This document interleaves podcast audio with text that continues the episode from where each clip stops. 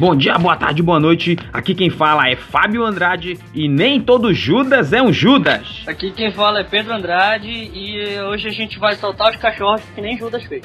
Aqui quem fala é Henrique Santos e que a misericórdia, a paz e o amor vos estejam multiplicados. Agora sim, vai Bones. Aí tá muito crente, Quem- velho. Aqui quem fala é Bones Just e que não sejamos o Judas. Aqui quem fala é Karina Carvalho, eu não tenho prazo de efeito. No episódio de hoje nós vamos começar a tratar sobre aquilo que nós tínhamos nos proposto há um tempinho atrás para falar sobre algum, os livros da Bíblia, uma parte um pouquinho mais, mais eclética, né? O autor, data, qual é o conteúdo da epístola, qual é o propósito, quem escreveu, por que escreveu, essas coisas caóticas dessa forma. E hoje a primeira epístola escolhida foi a epístola, como diriam os manos católicos, a epístola de São Judas. Cara, o Judas era um cara bacana, bicho. Olha, só era meio malaco, mas fora isso tá de boa, pô. Fatality. Peraí, mas gente tá falando do, Né, Bond? a gente Peraí, tá falando do é mesmo Judas? Judas não, cara. Não, eu tô falando do Judas malaco, eu não tô falando do Judas irmão de Jesus. que tá dando. Tá com problema Entendeu? essas informações aí. Não, eu, tô- eu falei do Judas malaco, mas tem o, o Judas gente fina, que é o irmão de Tiago. Superb. Well done. Fatality. Nós vamos come- come- continuar com o episódio com o tema Nem todo Judas é um Judas.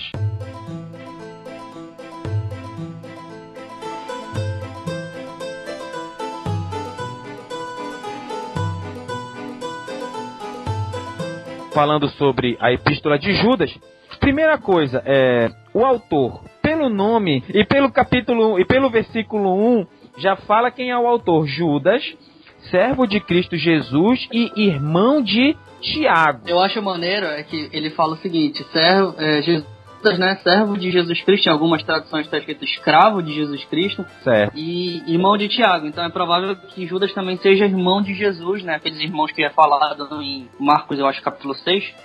E ele não dá carteirada, né? Ele não fala assim, olha, você Em sabe Mateus que 13. você não, não, mas Marcos 6 também tem, pô. São sinóticos. É, só uma coisa, tá? Só uma coisa, rapidinho, Pedro. É, Eu quero deixar uma coisa clara a você, ouvinte do DDUC, que talvez não esteja começando a sua leitura da Bíblia agora. Os primeiros livros da Bíblia do Novo Testamento, Mateus, Marcos, Lucas, são chamados de evangelhos sinóticos, porque são, existem muitas histórias que se repetem, mas sobre um ângulo de vista diferente, mas são as mesmas histórias. Por isso que são Exatamente. chamados de evangelhos sinóticos. Pode continuar, Pedro. Só esclarecer. Exatamente. Eu acho interessante porque é o seguinte, ele não, não utiliza desse, desse grau de parentesco né, que ele tinha com Jesus como é, base para dar autoridade para a palavra dele, né? E não fala assim, olha, você sabe o que você tá falando? Eu sou irmão de Jesus, cara, me escuta. Não, ele diz o seguinte, ó, eu sou servo de Jesus Cristo e irmão de Tiago, que Tiago era um cara bem famoso na época, lá, o irmão, irmão de Jesus, ele era um dos líderes da igreja. E ele diz assim, ó, sabe, Tiago, eu sou irmão dele, mas eu sou servo de Jesus, ele não dá carteirada, né, que nem uns fazem por aí. Verdade. O que, o que é interessante também nessa epístola, por exemplo, que tem uma grande discussão entre é, se Judas, essa epístola de Judas foi escrita em 65 antes de Cristo ou 80 depois de Cristo. Desculpa, 65 depois de Cristo ou 80 depois de Cristo. Porque entende-se que essa epístola de Judas, ela tem uma ligação muito forte com a epístola de 2 Pedro ou a epístola de Judas foi baseada em 2 Pedro, ou a epístola de 2 Pedro foi baseado na epístola de Judas. Mas pressupõe-se. ah, Segundo, Perfeito. diga lá, Pedro. segundo a, Bíblia, a Bíblia de Genebra, aqui que eu tô com ela aqui na minha mão, ela fala o seguinte, assumindo que Pedro foi o autor de 2 Pedro e que ele provavelmente usou Judas, Judas poderia ter sido escrito antes de 65, 67 depois de Cristo.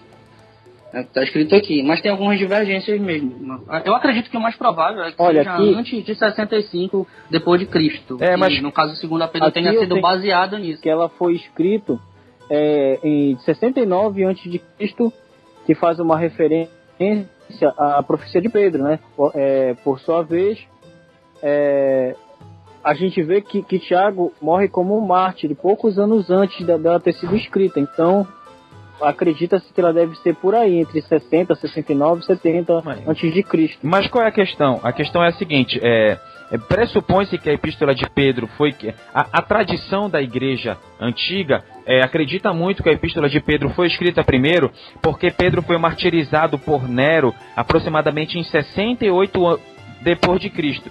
Então, assumindo que foi Pedro que escreveu, porque ele mesmo, no capítulo 1, versículo 1 de 2 Pedro, diz: Simão Pedro, servo e apóstolo. Na epístola de 2 Pedro, ele fala que já tinha escrevido uma epístola anterior, e ele também uhum. dá, muitos, dá muitas é, mensagens parecidas. Pressupõe-se que a epístola de Pedro II né, foi escrita primeiro, e a epístola de Judas veio depois.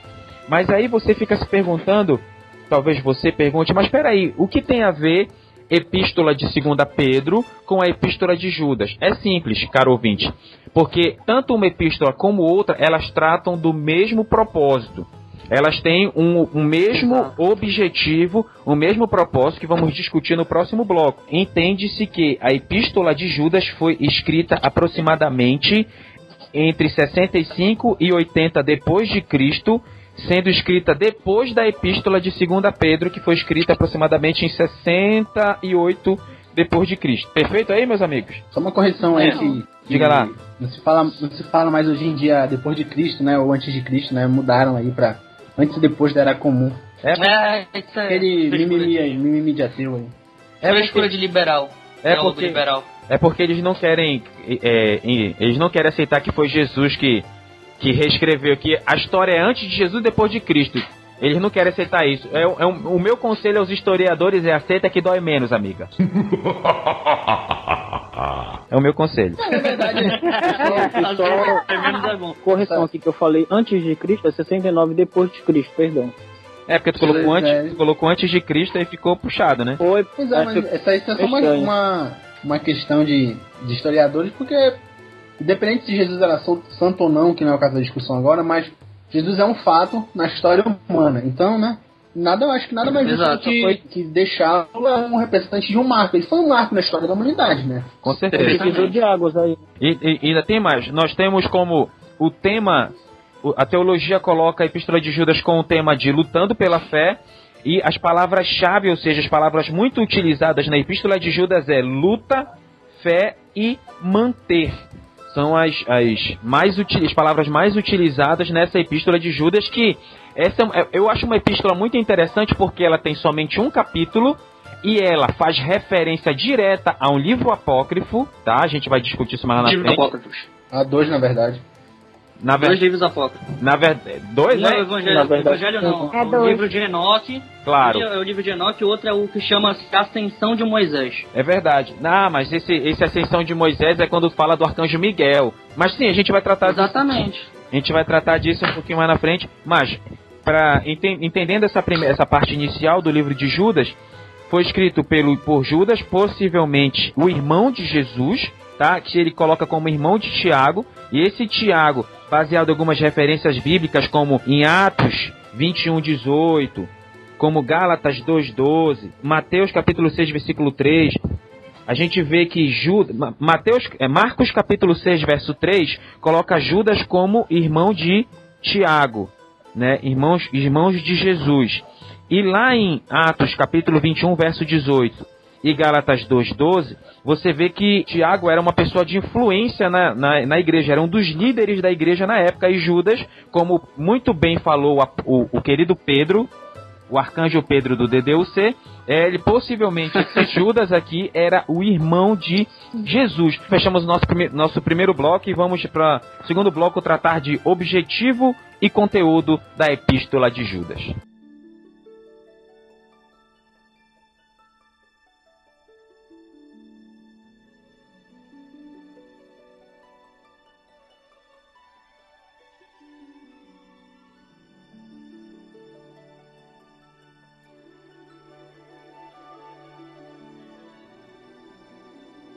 Alguém, alguém quer dizer aqui qual foi o objetivo da carta de Judas? Alguém se propõe a dizer isso aí? Cara, eu me arrisco a, a dizer, né, cara, que o objetivo da carta de Judas foi alertar o povo para guardar a fé, manter a fé, é, como é que se diz, e salvação, a, a, a salvação comum, a mudança também, tra trazer a, a, mudança interior também, é guardar a fé, a mudança interior e a salvação comum. Na, na verdade, eu, eu cortaria a questão da salvação comum, porque bem no versículo 13 ele fala quando eu empregava toda a diligência em escrever-vos acerca da nossa salvação comum, foi que me senti obrigado a corresponder-me convosco, exortando-os a batalhar diligentemente pela fé e tal, tal, tal. Então, ele tinha o objetivo de escrever sobre a salvação comum, e daí ele falou assim, não, peraí, tem coisas que são importantes, que é falar sobre a salvação comum, mas está acontecendo um problema aí, então tem coisas urgentes que eu preciso tratar agora. Então, ele não fala sobre a salvação comum, ele já fala sobre o guardar a fé. Que era o tema mais não, urgente. A questão não é a questão é não é valor, é questão não, de é, urgência. É questão de urgência. E eu diria, na verdade, que o tema principal da carta seria a, a manter a fé, né? O, o, ato de manter a fé inabalável, é, tranquilo lá tudo mais. Mas se eu pudesse quebrar isso em, em dois pedaços, eu diria que primeiro o, o, tema principal de início é combater os falsos mestres e as heresias e falsas doutrinas, e posteriormente fortalecer os irmãos que foram enganados por esses falsos mestres, e assim fazendo com que a fé seja fortalecida. Entendi. É só eh, levantando uma coisa que, que o Pedro falou, lá no versículo 3, é, o Pedro falou uma coisa que me chamou muita atenção. Ele diz assim: Amados, procurando eu escrever-vos com toda diligência acerca da comum salvação, tive por necessidade de escrever-vos e exortar-vos a batalhar pela fé. O Pedro até citou esse versículo ainda há pouco, mas é. esse, esse versículo me passa uma impressão. Me passa uma impressão que Judas estava escrevendo uma epístola e ele parou de escrever essa epístola sobre a comum salvação para escrever uma outra epístola sobre para escrever justamente essa epístola. É, realmente. Então, ou seja, ah, não, não, não, é possível afirmar que ele terminou de escrever essa epístola, porque a gente não tem nenhum registro disso historicamente falando, mas dá, dá bastante impressão. Perfeito, dá, dá essa impressão mesmo. Aqui na minha, na minha ele diz que está muito, ele fala assim, amados, embora eu estivesse muito ansioso para escrever a vocês acerca da salvação que compartilhamos, senti que era necessário escrever insistindo que batalhassem pela fé.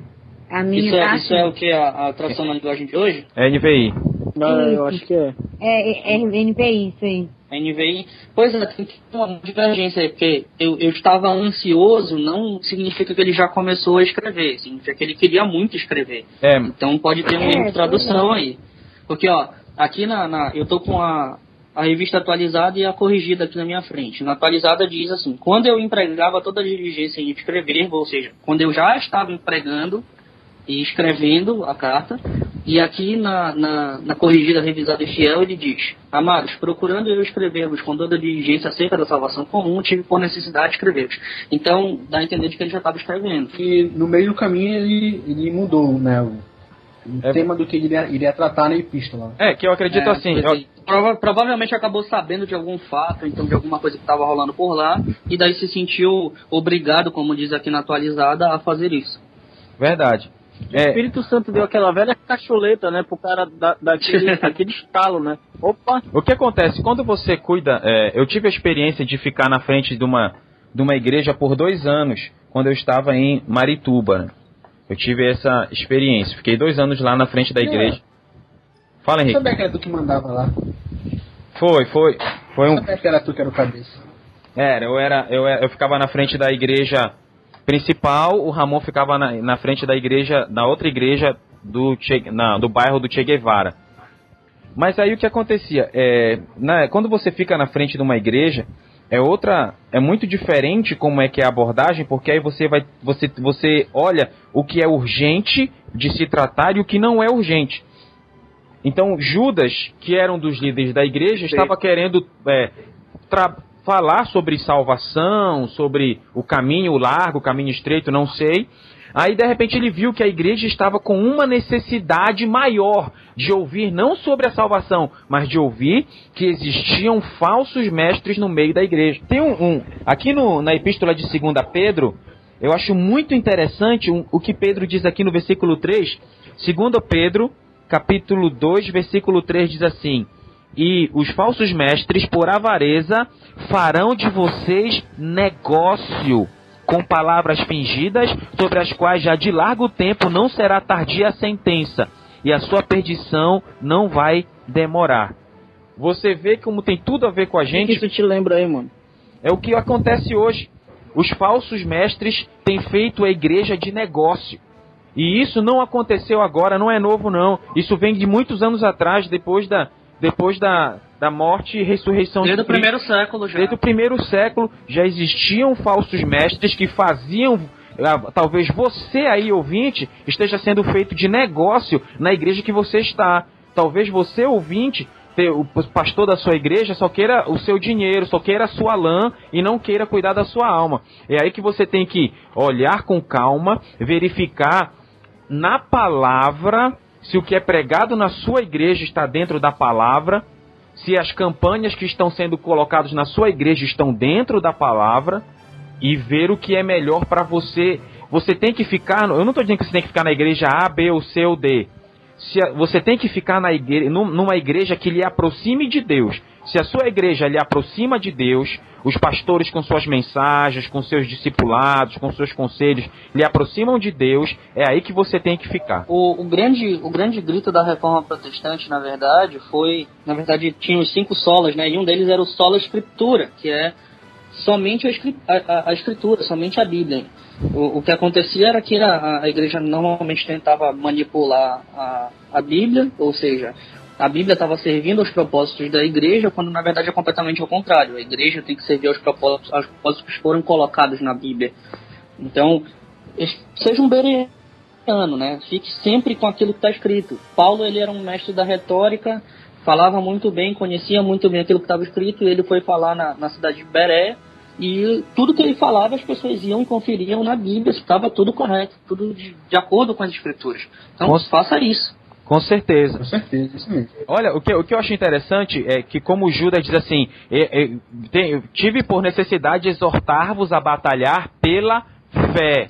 Pela fé. Hoje em dia, a, a fé tem sido é, pulverizada no meio das igrejas, porque hoje é ensinado você a não ter mais fé, a não confiar mais em Deus, em si confiar em amuletos. Deixa eu encontrar aqui a, a epístola de Hebreus, só um minutinho, para.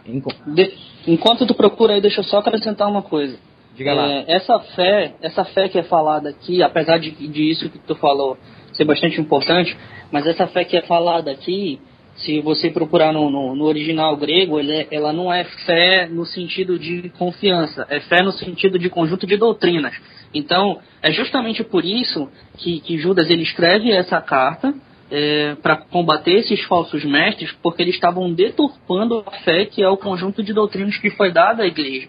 Estavam colocando coisas, tirando coisas, falando besteira, e parece que a gente está vendo isso hoje, até hoje, né? É, Não, mas é, é muito atual. Eles estavam acrescentando a, aos livros, né? Não, mas o, o, que, o que é interessante é, é o seguinte: é, você falou perfeitamente, Pedro. Essa fé, essa fé fala da sã doutrina.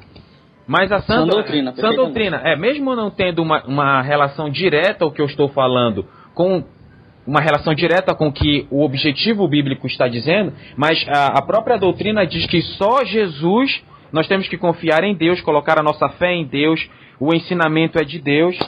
E falando sobre fé, aqui, falando sobre fé rapidinho, em Hebreus capítulo 11 diz assim: Ora, a fé é o firme fundamento das coisas que se esperam e a prova de coisas que não se veem. Quando falando da fé pura e simples. Mas o que eles estavam fazendo eram destruindo a fé, porque naquela época, é, o Pedro fala, começou a falar e já deu o gancho aqui para mim, existiam os chamados gnósticos, que do grego é gnosticos, eu acho que é assim que se fala, né? Que é, se fosse... Não tem ideia como é a pronúncia. É, mas é, a gente fala gnóstico. O meu grego tá, tá meio enferrujado, mano.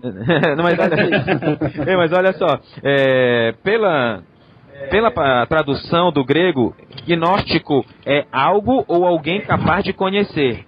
Esses gnósticos pseudo-intelectuais da época, eles defendiam duas coisas. Nada feito no corpo é pecado, até porque a verdadeira vida é espiritual. Então a pessoa podia pecar à vontade fazer o que quisesse que não tinha problema. Eles defendiam isso, ou seja, contrariando a fé cristã.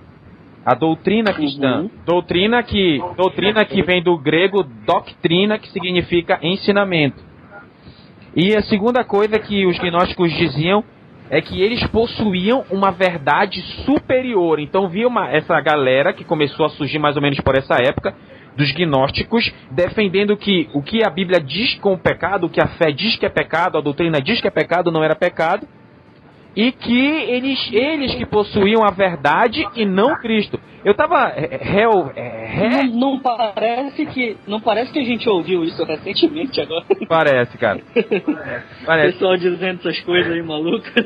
Não, eu tava eu tava ouvindo novamente o episódio do Amuletos Gospel. O Henrique disse uma coisa é, no episódio do Troféu Joinha que cabe muito ressaltar aqui falando sobre quando uma pessoa chegou com ele e disse: Olha, a igreja que eu estou é a verdade. Nós temos a verdade absoluta. Aí o Henrique disse assim, muito sabiamente, muito sabiamente. O Henrique é um, ele, ele é um gênio da nova era. Ele disse assim: Jesus é a verdade.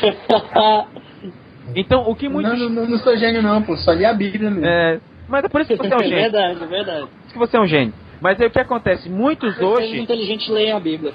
Claro. Muitos hoje é, gnósticos, tanto daquela época como da atualidade, acham que tem a verdade absoluta. Mas, caro, caro ouvinte, a fé, a verdade absoluta, quem tem é Cristo. E só falando uma coisa, gente, para você ouvinte, uma curiosidade. É, a Bíblia, ela já foi destruída na época da perseguição de Roma em outros momentos por muitas vezes. Você sabia que a Bíblia já chegou a ser destruída várias vezes. Aí você pergunta, mas Fábio, como é que eu estou com a Bíblia de novo? É porque os cristãos mandavam cartas e papiros uns para os outros. Então, quando os exemplares da Bíblia, das Bíblias, dos textos bíblicos eram destruídos, eram conseguiam se reconstruir os textos pegando as cartas que uns enviavam para os outros. O, Perfeitamente. O, o, grande escritor, é, é, fugiu agora na mente, ele escreveu o livro Assinatura de Deus, Os Códigos da Bíblia, Stanley Jeffrey acho que é Stanley Jeffrey, ele fala que a Bíblia chegou a, ser, é, a, a perder aproximadamente 2% do seu conteúdo não foi restaurado. 2% somente. Por causa das perseguições.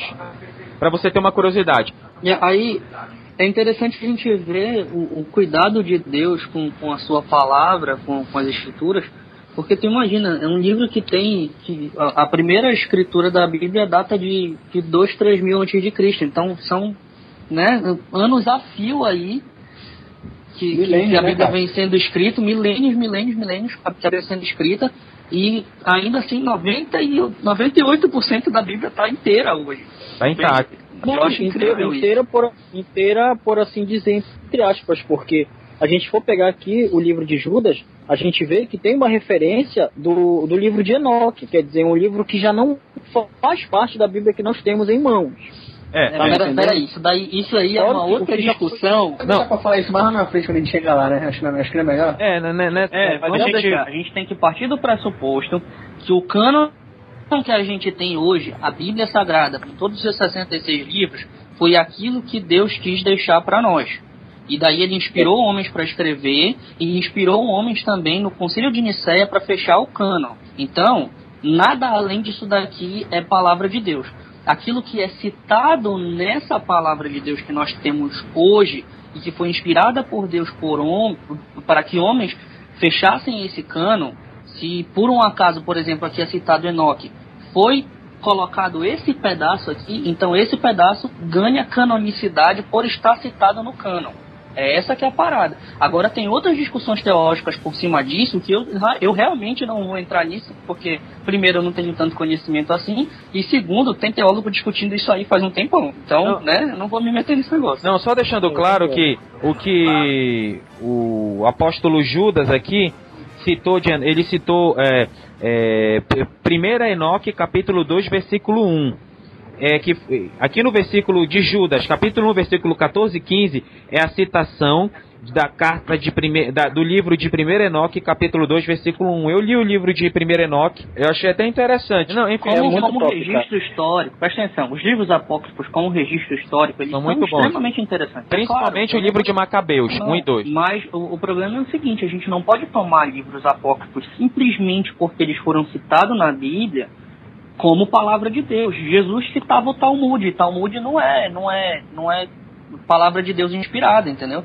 O próprio Jesus fazia isso. Mas aí só por conta disso a gente não pode tomar a integridade, a integralidade do livro inteiro de Enoque, por exemplo, como inspirado por Deus. É isso que eu estou falando. Não, essa é uma coisa que a gente tem que ter muito cuidado, mas a gente não vai entrar. Vamos sair dessa discussão, mas aí só uma coisa, uma. Deixa eu, é, deixa eu voltar para uma coisa. Não, fala, fala aí, Fábio, desculpa aí. Só uma coisa muito interessante que eu quero deixar para você ouvinte. É, o livro mais completo da Bíblia, quando se fala de fé cristã, é o livro de Romanos. No livro de Romanos está todas as também, eu bases, também acredito da mesma forma. estão todas as bases e fundamentos da fé cristã. Dessa fé que Judas defende, dessa fé que Pedro defende. Então, quando se trata da fé cristã, se nós não tivéssemos nenhum livro da Bíblia e tivéssemos só o livro de Romanos, estaríamos bem abastecidos no tocante à fé cristã. Porque o que acontece? A- a- Exatamente. a- os romanos eram uma, uma congregação em Roma que Paulo nunca tinha visitado. Então, Paulo, antes de Paulo ir visitar, ele teve o cuidado de escrever sobre todas as bases e fé, fé cristãs, para que quando ele chegasse lá, ele não precisasse repetir isso e pudesse trabalhar em outras coisas importantes. Mas aí você que quer, que quer olhar as bases da fé cristã com mais detalhes, olhe lá o livro de Romanos. Mas aí, é, voltando aqui sobre o objetivo e sobre o propósito de Judas, é muito claro. O objetivo dele é combater os falsos mestres, aqueles que dizem que são de Deus, mas como a própria epístola de Judas diz, eles não têm o Espírito de Deus. Perfeitamente. Na, na verdade, é, eu acredito o seguinte, eu acredito que ele começa a, a e já está no primeiro versículo do, do livro dele, ele já está introduzindo algo que vai servir de base para que ele defenda isso. Porque é o seguinte, ele fala, é, servo de Jesus Cristo, irmão de Tiago, aí ele fala o seguinte, aos chamados, amados em Deus Pai e guardados em Jesus Cristo. Esse amados em Deus Pai aqui, se a gente pegar uma tradução mais fiel aqui, que seria a corrigida, ele diz o seguinte, chamados, santificados em Deus Pai e conservados por Jesus Cristo. Então, o que, que acontecia? Os gnósticos, como o Fábio falou, eles se aproveitavam dessa ideia de somos salvos pela graça, e isso não vem de vós, como diz lá em Efésios 2:8. Então, se nós somos salvos pela graça e simplesmente pela fé, então, uma vez que nós cremos em Cristo, uma vez que nós aceitamos a Jesus e cremos que Jesus é o nosso Salvador, não importa o que nós venhamos a fazer, não importa o pecado que nós venhamos a cometer, e já salvos, restituídos por Deus e irmos para o céu, independente da vida dissoluta que nós venhamos a aqui. Então, o que, que eles o que, que logo nesse começo aqui no versículo 1 ele está falando? Ele está reafirmando a ideia de que é Jesus que nos chama, é Deus que nos chama, é Deus que nos santifica, e nós somos conservados pelo sacrifício de Cristo. Ele já está confirmando tudo isso que os gnósticos diziam. Só que, no entanto, ele vai, no decorrer da carta, já expandir essa, essa ideia para que as pessoas vejam que não é somente isso. Não é somente isso. Então, o primeiro versículo, eu estava até falando para o Henrique aqui outro dia que a gente estava conversando sobre essa pauta, que eu peguei esse primeiro versículo enquanto eu estava estudando e só com o primeiro versículo eu escrevi, sei lá, umas 10, 15 linhas aqui de esboço, porque só aqui tem muita coisa para falar, entendeu? Judas ele já está preparando o terreno desde o início já. Não, eu só ia com- comentar que a, aí ele continua, né? Falando é, misericórdia, paz sejam convosco, e já no versículo 4 a lapada começa, né? É, já começa para a falar começa sobre que ele o fala- objetivo. É, ele fala, ele cita no versículo 4, porque se introduziram alguns que já estavam antes escri- escritos para este juízo, homens ímpios que convertem em dissolução a graça de Deus. Que foi justamente isso que o Pedro acabou de falar, né? Os caras iam deturpando, dissolvendo tudo aquilo que, é- que, que concerne a respeito da graça de Deus, né? Que, é- e que é importante dizer, por exemplo, tem uma parte da epístola que ele, que ele cita que se Deus não poupou nem a anjos, quanto mais esses falsos mestres. Você que é pregador da palavra, muito cuidado com aquilo que você fala, porque a Bíblia é muito clara: a quem muito é dado, muito é cobrado. E se Deus está te dando a oportunidade de pregar o evangelho, você depois se falar besteira, Deus vai cobrar isso de você. A gente fala assim sobre falsos mestres, caras que pregam fora da palavra, e daí tem algumas pessoas que talvez se perguntem da seguinte forma: beleza, como é que a gente identifica esses caras? Como é que a gente consegue encontrar características nele? Por que, que é interessante a gente falar sobre isso? Primeiro, aqui no versículo 4 ele diz o seguinte: é, pois certos indivíduos se introduziram com dissimulação. Então a primeira coisa é a seguinte: esses caras, esses falsos mestres, esses falsos profetas, eles não vêm com um rótulo ou então com um escrito de piloto na testa dele assim, olha, eu sou um falso profeta. Não, eles vão se inserir com dissimulação. O caráter deles é aqui corrompido. Como, que aqui como tá na minha aqui, é do jeito que Fala tá aí. na minha aqui, olha. Pois alguns homens que não temem a Deus entram no meio da nossa gente sem serem notados. Eles se infiltram na igreja, eles falam, eles vão, eles têm o jeito de crente, eles falam como crente, eles pregam do jeito que a gente sabe que é mais ou menos o estilo. Ganham um lugar de respeito no meio da igreja, né? Perfeitamente, eles, eles se dissimulam, ganham um lugar de respeito na igreja, mas esses caras, eles sim, eles foram eh, desde foram antecipadamente pronunciados para esta condenação.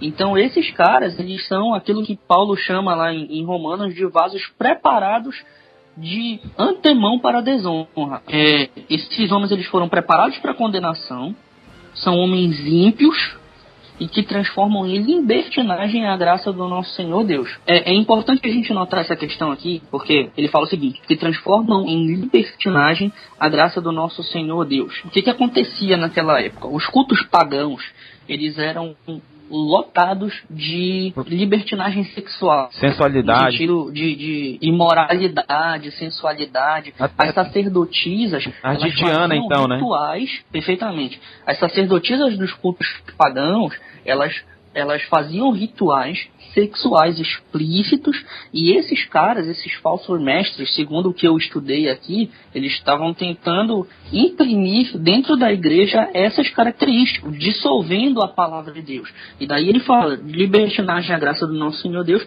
e negam o nosso único e soberano Jesus Cristo. Negam, negam por quê? Se uma vez que eles inserem coisas na palavra, trabalhando fora daquilo que a gente conhece como santo, como sacro, como sagrado, eles negam automaticamente o sacrifício de Cristo e negando o sacrifício de Cristo, eles negam completamente toda a fé cristã. É por isso que se fala que negam o nosso único soberano e Senhor Jesus Cristo. E olha, não é novidade é, se introduzirem pseudo-cristãos na igreja só para destruir com a igreja. Constantino foi um, e nós já falamos disso em podcasts anteriores, eu não vou re- repetir. Mas ele introduziu o culto a imagens dentro da igreja, até porque ele adorava o Deus Sol. Mas enfim, conversa- nessa conversa agora eu lembrei de uma história muito interessante que eu li há muitos anos atrás, Pedro. Pedro, Henrique, Karina. Há muitos anos atrás eu li na internet que um satanista ele enviou uma carta para uma igreja e essa carta alguém pegou ela e publicou na internet. Esse satanista ele foi eh, treinado para se infiltrar na igreja e destruir a igreja. Esse foi o treinamento dele. Então o que, que ele começou a fazer? Ele se infiltrou na igreja, começou a fazer parte do ministério. É por isso que eu digo aqui na igreja e digo para você, líder pastor, a palavra de Deus é muito clara no livro de Timóteo. Antes de você colocar um obreiro para trabalhar, você tem que ver se ele é um obreiro aprovado. Você tem que pedir, orar, buscar a Deus. Não vai colocando, que hoje em dia está avacalhado na- nas igrejas hoje. A pessoa lê- aprendeu a ler, a escrever, lê um texto na, no púlpito, meu Deus, já é pastor. Hoje em dia qualquer porcaria é pastor. Aí, esse satanista entrou na igreja, ele minou a igreja com fofoca, com confusão. Ele até colocou câmera no gabinete do pastor. Aí pegou umas fofocas, parece que o pastor estava tendo um caso com não sei quem. Sei que ele, ele conseguiu destruir a igreja. E no final, sabe o que ele diz? Sabe qual é o problema de vocês crentes? É porque vocês não oram, vocês não vigiam. E esse é um grande problema na igreja hoje. As pessoas não oram, não vigiam, não prestam atenção, colocam qualquer um para pregar nos púlpitos. Gente, púlpito é lugar sagrado. Olha só essa história mirabolante que aconteceu. Meninos, quando vocês, meninos e Karina, quando vocês ouvirem, vocês vão cair. Vocês estão sentados? Tá, tá sentado? Tô sentado, tô sentado. É, Karina, a Karina tá, tá sentada. Você aí, fã de esporte que tá ouvindo a gente aí, fã do DDUC, sente também. Eu e o Júnior fomos ministrar numa igreja como nós um. Foi domingo agora. Nós até queríamos, nós até queríamos levar o, o Henrique, você Henrique e tu Pedro. Só que como tinha programação ensaio de vocês, aí não deu. Mas daí nós fomos ministrar numa igreja e era seis horas de adoração. Aí eu fui com, com, com o pastor Júnior, né? Um, o integrante, você, caro ouvinte, que ainda não sabe quem é o pastor Júnior, ele está ausente, mas ele é um integrante aqui do TDUC. Aí o nosso horário de ministrar o louvor era de 8 às 9. Então era ministração de louvor de 8 a 8 e 50 e de 8 e 50 a 9 da manhã era uma pequena palavra. Então eu e o pastor Júnior chegamos, nós chegamos sete da manhã na igreja, uma hora antes do nosso horário, e ficamos lá adorando com os irmãos. Aí a pastora estava ministrando louvor e toda hora a pastora ficava olhando para trás. Toda hora. A pastora ficava olhando para o baterista. É, então, você, você aí que é músico que está ouvindo a gente, se você é ministro de louvor, você vai lembrar que muitas vezes no momento do louvor você olha e faz sinal para os companheiros para alertar alguma coisa da música, algum corte, algum momento que a música vai ficar mais lenta ou mais rápida, tem esses momentos.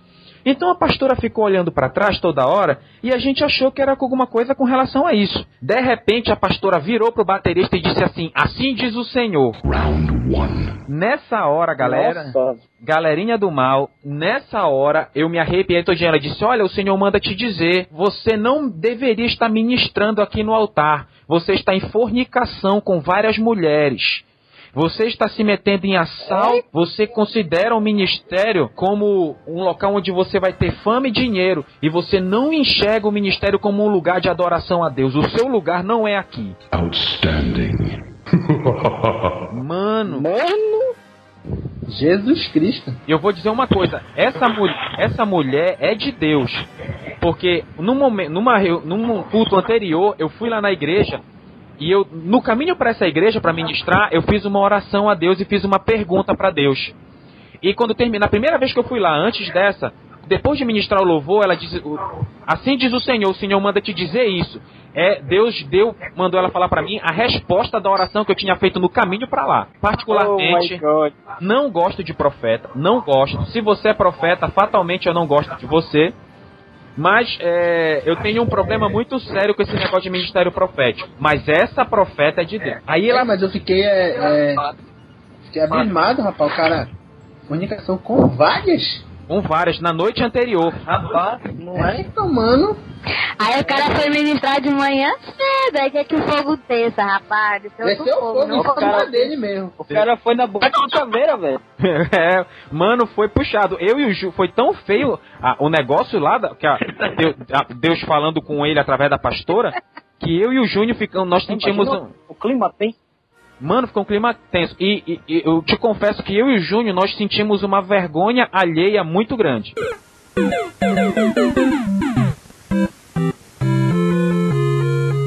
Confesso, é por isso que eu estou dizendo, precisa na igreja ter pessoas iguais a essa pastora que tem discernimento de Deus, pessoas que vão olhar e ver, esse, essa pessoa é um falso mestre e não merece, não tem condição nenhuma de ministrar.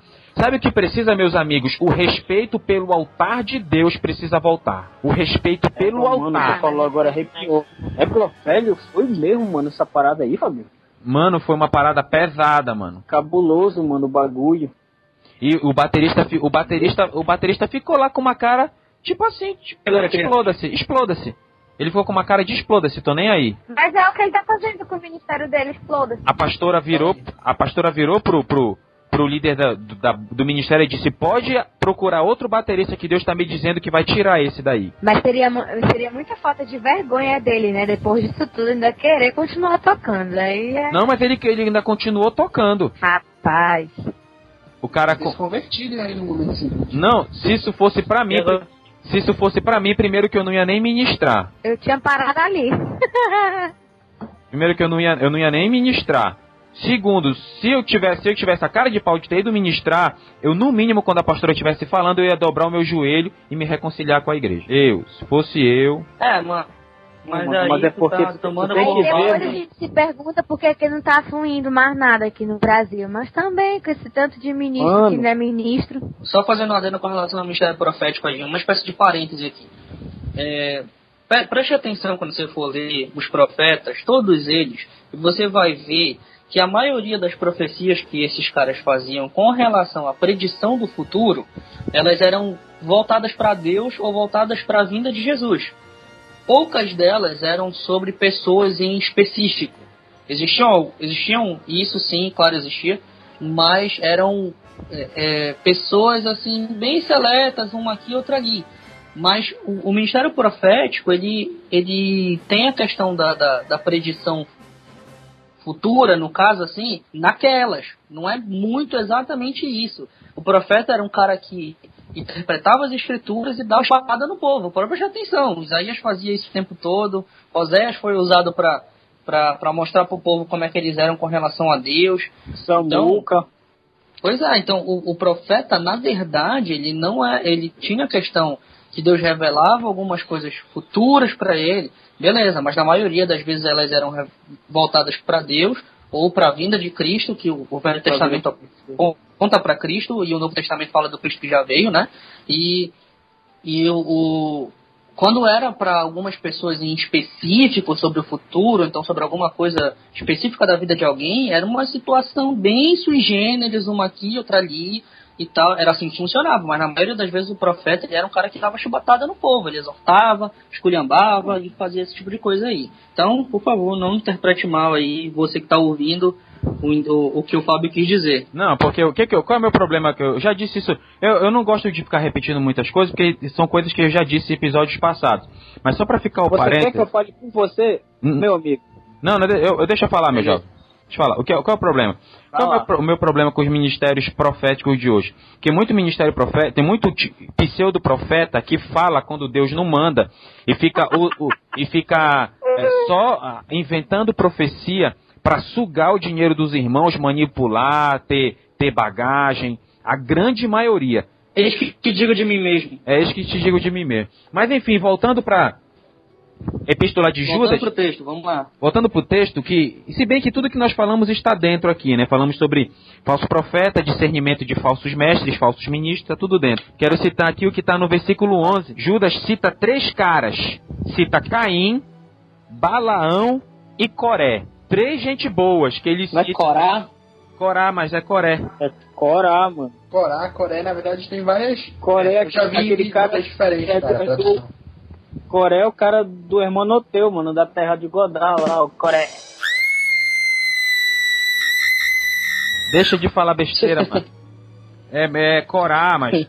É aquele cara que se rebelou contra Moisés, que a terra engoliu. Umas traduções de Coré. Pois é, outras traduções de Corá. É, beleza, não, segue aí, foi mal. Beleza. O que acontece? Esses três caras, eles colocam, ele, é, Judas coloca que os falsos mestres têm as características ou desses três, ou pelo menos uma dessas características de um desses três caras. Por exemplo, Caim. Caim foi homicida e mentiroso. E gente, não se espante. O que tem pessoas fazendo. O que já aconteceu de matança no mundo em nome de Deus não é brincadeira. As cruzadas foi uma. Caim matou Olha o irmão. Só, só... Oi, fala aí, Pedro tem uma parada importante com relação a Caim, que ele foi homicida, foi mentiroso, mas se a gente prestar atenção no, no, no, naquela questão do sacrifício de Caim e de, e de Abel lá, que ele ficou com raivinha lá porque Jesus não aceitou, Deus aceitou ele, a questão é o seguinte, enquanto eu, eu estava lendo isso, eu fiz um link com relação à salvação, porque é, Abel, ele sacrificou a Deus as primícias, né, a primeira ovelha e tal do ele fez um sacrifício, como era de costume, as pessoas fazem um sacrifício lá e tal. Caim, ele tentou levar a Deus o fruto do seu trabalho. Ele tentou levar a Deus aquilo que ele tinha feito, como se ele fosse digno de receber a glória de Deus ou receber a graça de Deus pelas coisas que ele tinha feito. Enquanto que Abel não, Abel ele foi entregar a Deus o sacrifício que lhe era devido, entendeu? É, então, tenho... isso pode ser uma outra característica dos, do, do, desses caras, entendeu? É, o que uma, uma, uma grande coisa a falar sobre Caim e Abel, primeiro, é porque tem, tem muito pregador que não lê a Bíblia que diz que Deus não aceitou a oferta de Caim porque Caim trouxe fruta podre. Eu já ouvi gente dizendo isso. Ah, podre, cara, meu Deus. É brincadeira. Não, não, gente. Qual foi a parte dos melhores frutos da terra que ele não leu? Pois é, não, é, é um monte desses pregadores toscos aí do, do mundo gospel. O que acontece, gente? Deus, ele, quando Caim caiu o semblante, Deus é muito claro. Por que decaiu o teu semblante? Se tu tivesses procedido, se tu tivesses procedido bem, não seria aceito o teu sacrifício? A grande questão, vejo, de Caim e Abel é que o proceder de Abel era um proceder justo diante de Deus e o proceder de Caim não. Foi por isso que Deus não aceitou a oferta, a oferta dele. Também Caim ele era um é, pode ser uma outra possibilidade. É, uma outra é uma outra visão que eu tenho. Então, interpretação. É. É com relação então à alegria ao sacrificar, né, cara? Não, não, e, e não tem nada a ver com isso. Não, não, não tem nada a ver com alegria. Não? Ah, Significa. Então, tá, então entendeu mal. Beleza. Balaão, Balaão foi avarento. Balaão você encontra a história dele lá em Números. Foi até um profeta que as uma das histórias mais famosas da, do mundo gospel é a jumenta, um animal, uma jumenta que teve que repreender o profeta. Então o cara era avarento e ele era ele era fechado para a voz de Deus. E ele, ele extorquia as pessoas basicamente por profecia, né, mano? Fatalmente. E, e o, o impressionante. Isso, parece meio, meio atual, né? É. E olha que Balaão era uma pessoa que tinha uma certa comunhão com Deus, porque tinha contato com Deus, falava com Deus e ouvia a voz de Deus, e Balaão não era de Israel, tá?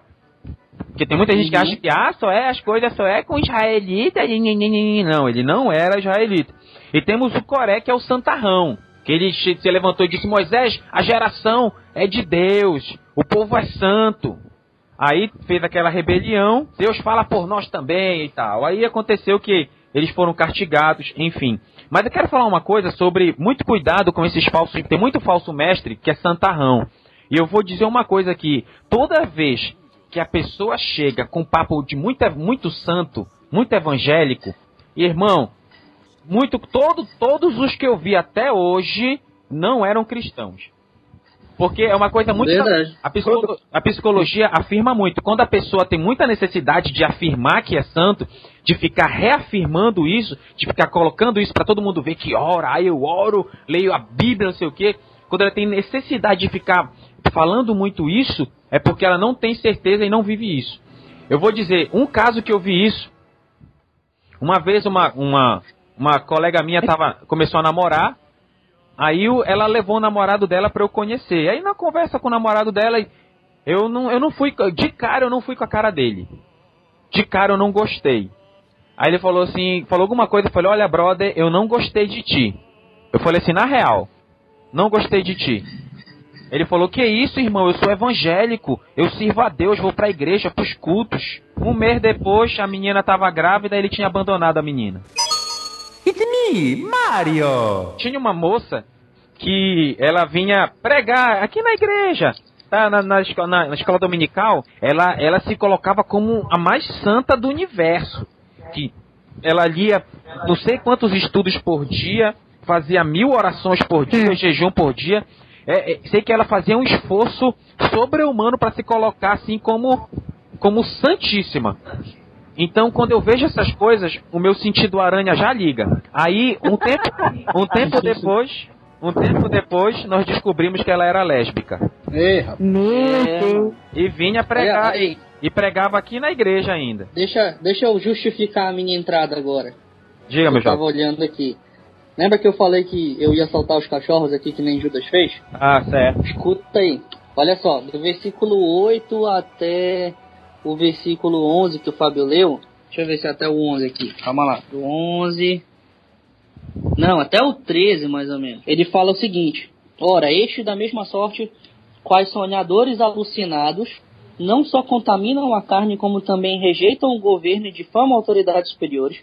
Contudo, o arcanjo Miguel, quando contendia com o diabo, disputava a respeito do corpo de Moisés, não se atreveu a proferir juízo inflamatório contra ele. Pelo contrário disse: O Senhor te repreenda. Estes, porém, quanto a tudo o que não entendem, difamam, e quanto a tudo o que não compreendem por instinto natural, como bruto e sem razão, até nessas coisas se corrompem. Então, ele começa falando o seguinte: olha aí. De mesma sorte, quais sonhadores alucinados. Me dá a impressão aqui, e se vocês. Vê se vocês concordam comigo. Vamos lá.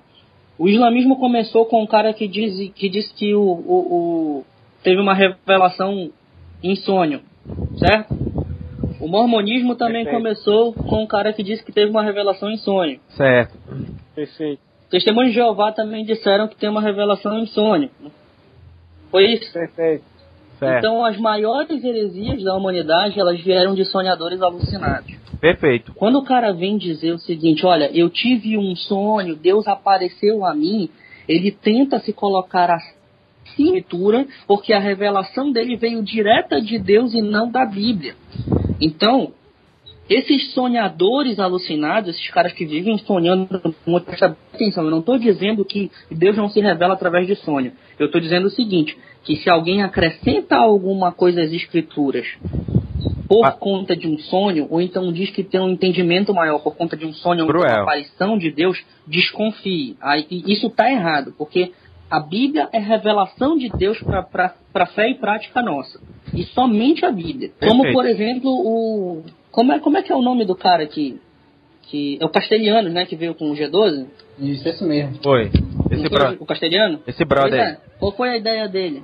Pois é, foi que ele falou: Olha, eu tive um sonho e Deus me falou que a igreja tem que ser organizada em grupos de 12 e que os apóstolos não entenderam isso. E, ou seja, a, a, a igreja inteira passou dois mil anos e só ele entendeu depois de dois mil anos. É, então, nem. É difícil então, de acreditar nisso. Pera aí, ele realmente disse isso, é? Foi exatamente isso que ele falou. Que heresia, mano. Dessa mesma forma que eu disse. Pois é, entendeu? Então são sonhadores alucinados não só contaminam a carne, como também rejeitam o governo, ou em outras traduções diz rejeitam autoridades. Perfeito. Então, o, o falso profeta, ele, normalmente ele se infiltra dissimuladamente, como a gente já falou, depois ele começa a disseminar as, as heresias dele, e num determinado momento ele tenta se colocar acima da autoridade da igreja vigente. Quem certo. nunca viu isso acontecer? Ixi, muitas. E daí depois, no versículo 10, o que, que acontece? Estes, porém, quando Quanto a tudo o que não entendem, difamam, e quanto a tudo o que compreendem por instinto natural, como brutos sem razão, até nessas coisas se corrompem. Então, o que, que ele está falando?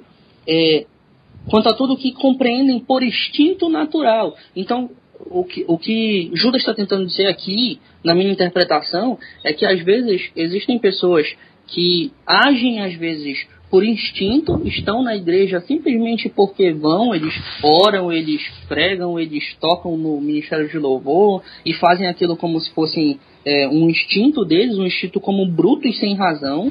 E numa tradução mais literal, ele chama ele de bestas aqui, no, no grego, se eu não estou enganado, bestas no sentido de animais. É por isso que eu disse que eu já sou. É por isso que eu disse que ele, que ele solta os cachorros aqui, porque ele está xingando os caras mesmo brutos sem razão, como bestas, como animais, e até nessas coisas que eles seguem por instinto, eles se corrompem. Vamos pro verso 12 agora, ele diz o seguinte: Como rocha sub, rochas submersas em vossas festas de fraternidade, banqueteando-se juntos sem qualquer recato. Então, olha só, é, quando a pessoa está navegando, por exemplo, eu entendo as rochas submersas da seguinte forma: tem algumas rochas que ficam abaixo da água e que não o suficiente para uma lancha ou então para um barco passar e que se você passar ali e não tiver cuidado, tu ferra com teu barco e afunda. Então esses Perfeito. caras eles estão eles estão escondidos embaixo da água para poder ferrar com a igreja. Eles são dissimulados novamente. Banqueteando-se banqueteando juntos sem qualquer recato, já falando das, das imoralidades sexuais que a gente estava falando antes. E logo depois, olha isso aqui que a gente falou ainda há pouco pastores que a si mesmos se apacentam. Então são caras que não se importam com as ovelhas, eles só querem a lã, eles só se, eles só se importam com os próprios interesses. Depois ele fala que são nuvens sem águas, impedida pelos ventos, ou seja, aquela nuvem, tá, a gente logo pensa que vai chover, mas aí o vento sopra e vai embora. Árvores em plena estação dos frutos destes desprovidas, ou seja, são pessoas que estão na estação de dar frutos, mas não os dão. Duplamente mortas e desarraigadas. Ondas bravias do mar que se espumam a qualquer sujidades. Estrelas errantes.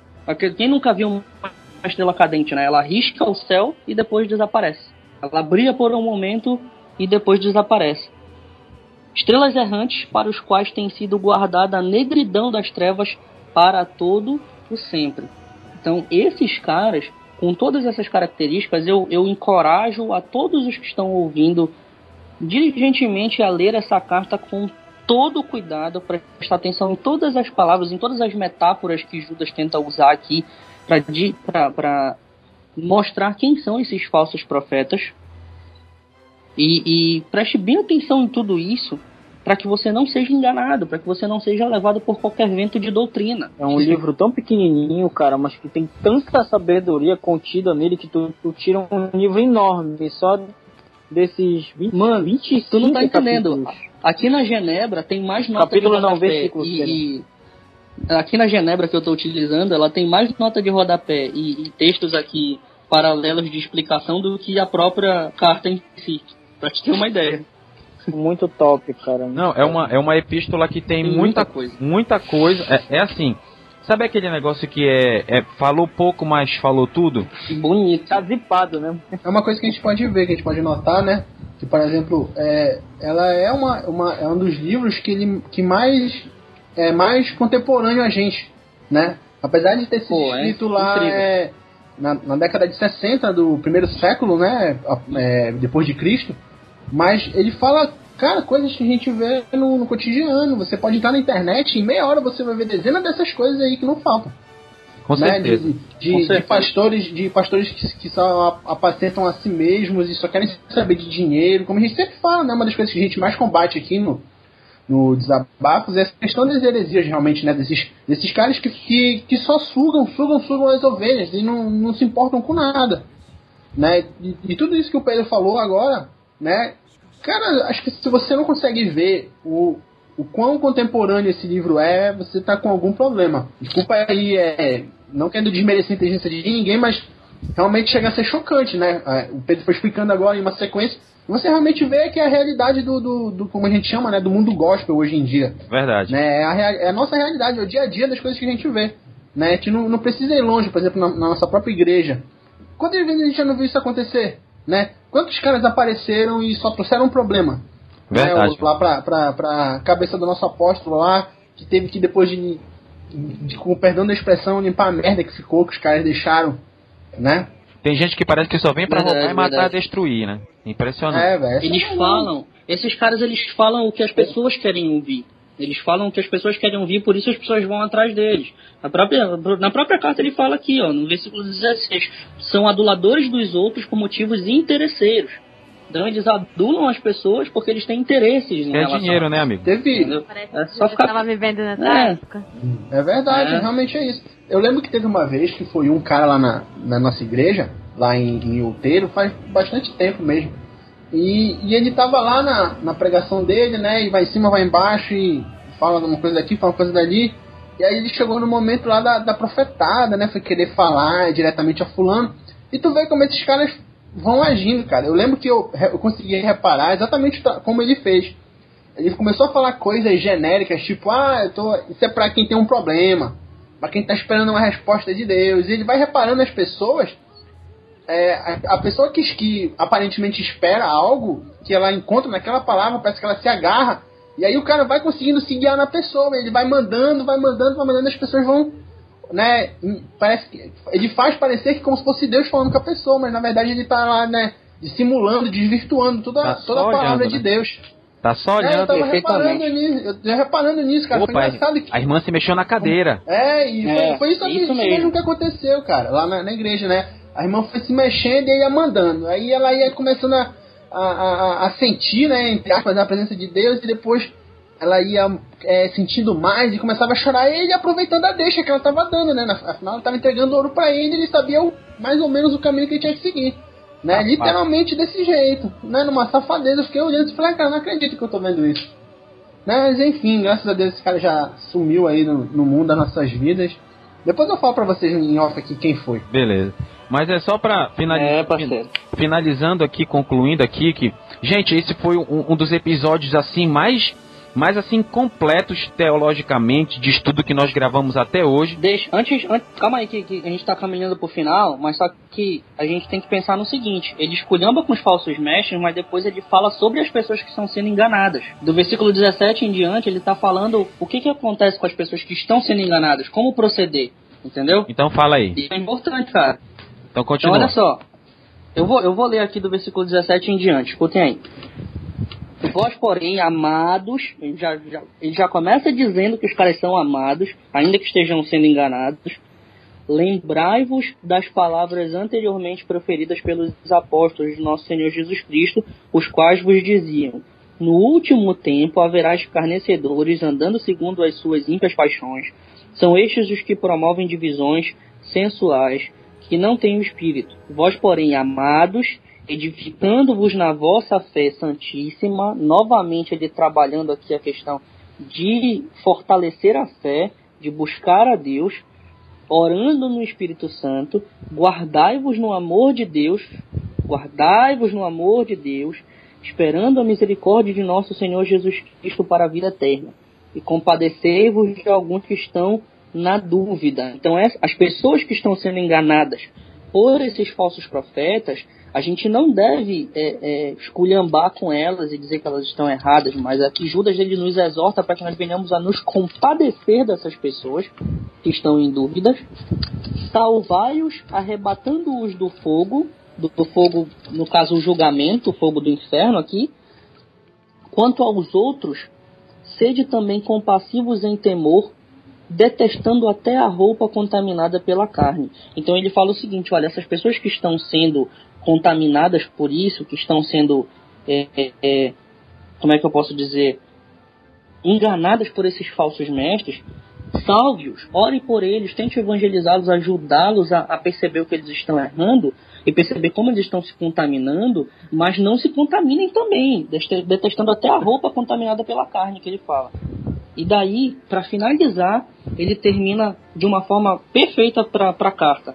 Ora, aquele que é poderoso para vos guardar de tropeços e para vos apresentar com exultação imaculados diante da sua glória, a único Deus nosso Salvador, mediante a Jesus Cristo, nosso Senhor, glória, majestade, império e soberania, antes de todas as eras e agora e por todos os séculos. Amém. Por que, que eu digo que é perfeito esse final? Porque ele fala o seguinte, olha, tem falsos mestres, eles são assim, assim, assim, assim, e vocês precisam prestar atenção nisso. Mas vós, porém, meus amados, vocês têm que se lembrar e compadecer desses caras compadecer das pessoas que estão sendo enganadas por esses falsos mestres. Porque anteriormente ele já tinha dito, esses caras já estão predestinados à condenação. Então a gente só tem que se compadecer das pessoas que estão sendo enganadas por esses falsos mestres, tentando tirar elas do fogo. E daí ele termina dizendo o seguinte: aquele que é poderoso para vos guardar de tropeçar e vos apresentar com exultação imaculada diante da sua glória. Então ele está dizendo o seguinte: olha, mesmo que vocês tenham que buscar a Deus, não é você que se guarda, é Deus que guarda você de cair. É Deus que guarda você de tropeço. É Deus que pode Amém. te guardar imaculado diante da sua glória. É Deus que faz isso. Então o nosso trabalho é buscar a Deus, é nos aproximar de Deus e Ele vai permitir, Ele não vai permitir, perdão, que nós venhamos a cair e que nós venhamos a chegar imaculados diante da sua glória. É Deus que faz tudo isso. Ele, ele, ele retrata muito essa obra de Deus, essa obra que a gente chama na teologia de monergista, que é um trabalho só de Deus, só divino, desde o início, quando ele fala chamados, amados por Deus Pai, guardados de Jesus Cristo. É uma, uma ação divina e guardar também de tropeço, guardar também da queda e a, a, a santidade também vem de Deus. Ele finaliza dizendo isso e é por isso que nós devemos prestar muita atenção nessa carta, porque ela é muito, muito carregada de conteúdo importante pra gente hoje ainda, muito atual. Perfeito, cara. É muito, muito bom esse essa carta, é, tudo que a gente viu até hoje aqui. Quero dizer para você que está nos ouvindo, nós já estamos chegando aqui no final do episódio. Preste atenção, leia tudo aquilo que vem contra a Bíblia, não é de Deus, seja quem for o pastor ou o, conferencista internacional das galáxias, seja quem for, qualquer pessoa que for pregar, vá conferir se o que ela está dizendo está na Bíblia. E aqui quem fala é Fábio Andrade e tudo que não está em tudo que está em desacordo com a Bíblia não é de Deus. Aqui quem fala é Bonis Just, que venhamos odiar o pecado e amar os pecadores. Aqui quem fala é Pedro Andrade e Sola Escritura. Aqui quem fala é Henrique Santos, como o Fábio sempre diz, com grandes poderes. Essa frase é boa, hein? Fala é Karina Carvalho e vamos aprender mais com Judas. Então, Pedro, qual é a música? Quem é que vai pedir? A... É isso aí, pessoal. Quem é que pede a música, Pedro? Eu queria pedir, eu queria pedir, eu posso pedir? Henrique. Henrique, pede a música. Henrique. Então, vou, ah, você, meu Então, bota aí, é Fé, Leonardo Gonçalves. Então, nós vamos. Pega, essa música é boa, hein? Então, vamos finalizar o episódio com a música Fé do Leonardo Gonçalves. Muito obrigado, galera. Até a próxima. Valeu! Fala galera, aqui é o Fábio Andrade. Eu quero só mencionar alguns pontos que nós não mencionamos aqui no episódio. Primeiro, gente, acompanhe, nos acompanhe no nosso zap, mande um zap pra gente, dê um feedback do nosso trabalho. Olha, anote aí o zap, hein? 91, código de área, 98860 0316. Esse é o nosso zap, você pode interagir direto com a gente. Tem a nossa página do Facebook, que é, é facebook.com.br desabafos de um cristão. Lá você interage direto com a gente. Tem a gente segue a gente lá no Twitter, que é o é, arroba DDUCpod. Tem lá o nosso site, que é desabafosdeumcristão.com.br. Lá você encontra as mensagens escritas, os podcasts. Lá você fica sabendo quem a gente é.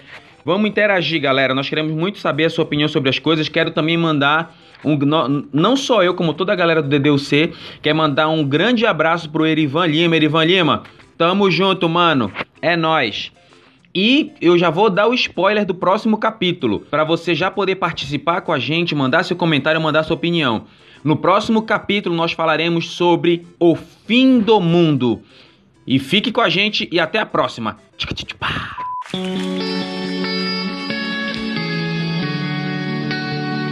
Ter fé não é apenas crer que Deus existe, mas aceitar que Ele acredita em nós.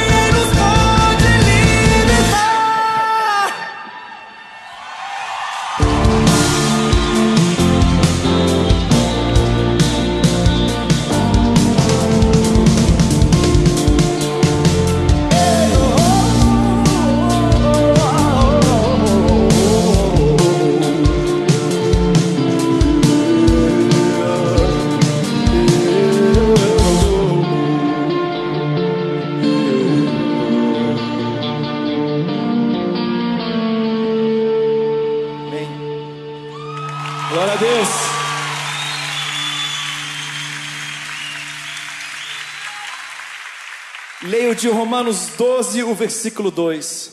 E não vos conformeis com este século, mas transformai-vos pela renovação da vossa mente, para que experimenteis qual seja a boa, agradável e perfeita vontade de Deus.